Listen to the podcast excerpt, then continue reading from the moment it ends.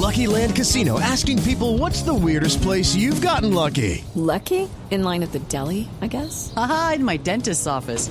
More than once, actually. Do I have to say? Yes, you do. In the car before my kids' PTA meeting. Really? Yes. Excuse me, what's the weirdest place you've gotten lucky? I never win and tell. Well, there you have it. You can get lucky anywhere playing at LuckyLandSlots.com. Play for free right now. Are you feeling lucky? No purchase necessary. Void where prohibited by law. 18 plus. Terms and conditions apply. See website for details.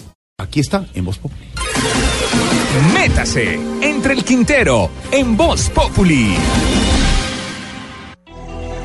Que golearon al Barça. Hay que revocar a Peñalosa. Que a Uribe lo operan de la próstata. Entonces hay que revocar a Peñalosa. Que le fue mal a Francisco el matemático. Ah, no, que revoquen a Peñalosa entonces.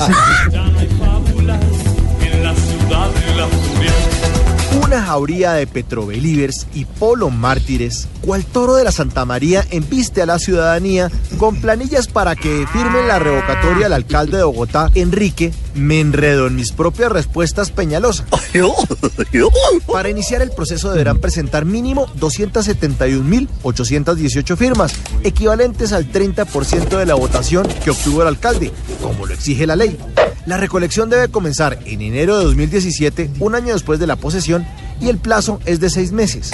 En las urnas deberán votar mínimo 1.092.229 personas y el alcalde será revocado si votan a favor unas 546.115, es decir, la mitad más uno.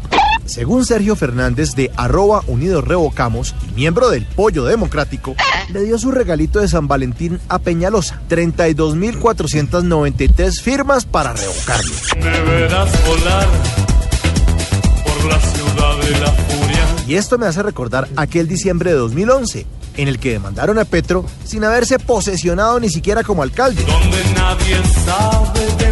Decían que produjo pánico económico por haber dicho que iba a fusionar las empresas públicas. Si Petro estornudaba, que lo revoquen. Si Petro bostezaba, que lo sancione la Procuraduría. Si Petro usteaba y tuteaba en la misma frase, que lo sancionen entonces los de Caro y Cuervo. Lo que me une con la ciudad de la furia. Pero ahora los de la oposición están haciendo exactamente lo mismo con Enrique Peñalosa. Y apartándonos de las ideas justas o injustas para revocarlo, siento que lo que hay es un afán de revanchismo y no una preocupación real como la que finge tener la izquierda por el pueblo.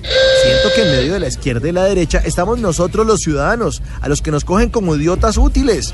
Nos ponen a hacerle barra a un lado y al otro. Nos llevan como marranos en un camión electoral directo al matadero. Mientras que unos pocos pendejos disfrutan del poder, devorándose un rico lomo de cerdo. Yo soy parte de todos. A los Petrobelivers y a los Polo Mártires les recuerdo esa frase atribuida a Borges. Hay que tener cuidado al elegir a los enemigos porque uno termina pareciéndose a ellos. En la ciudad de la furia.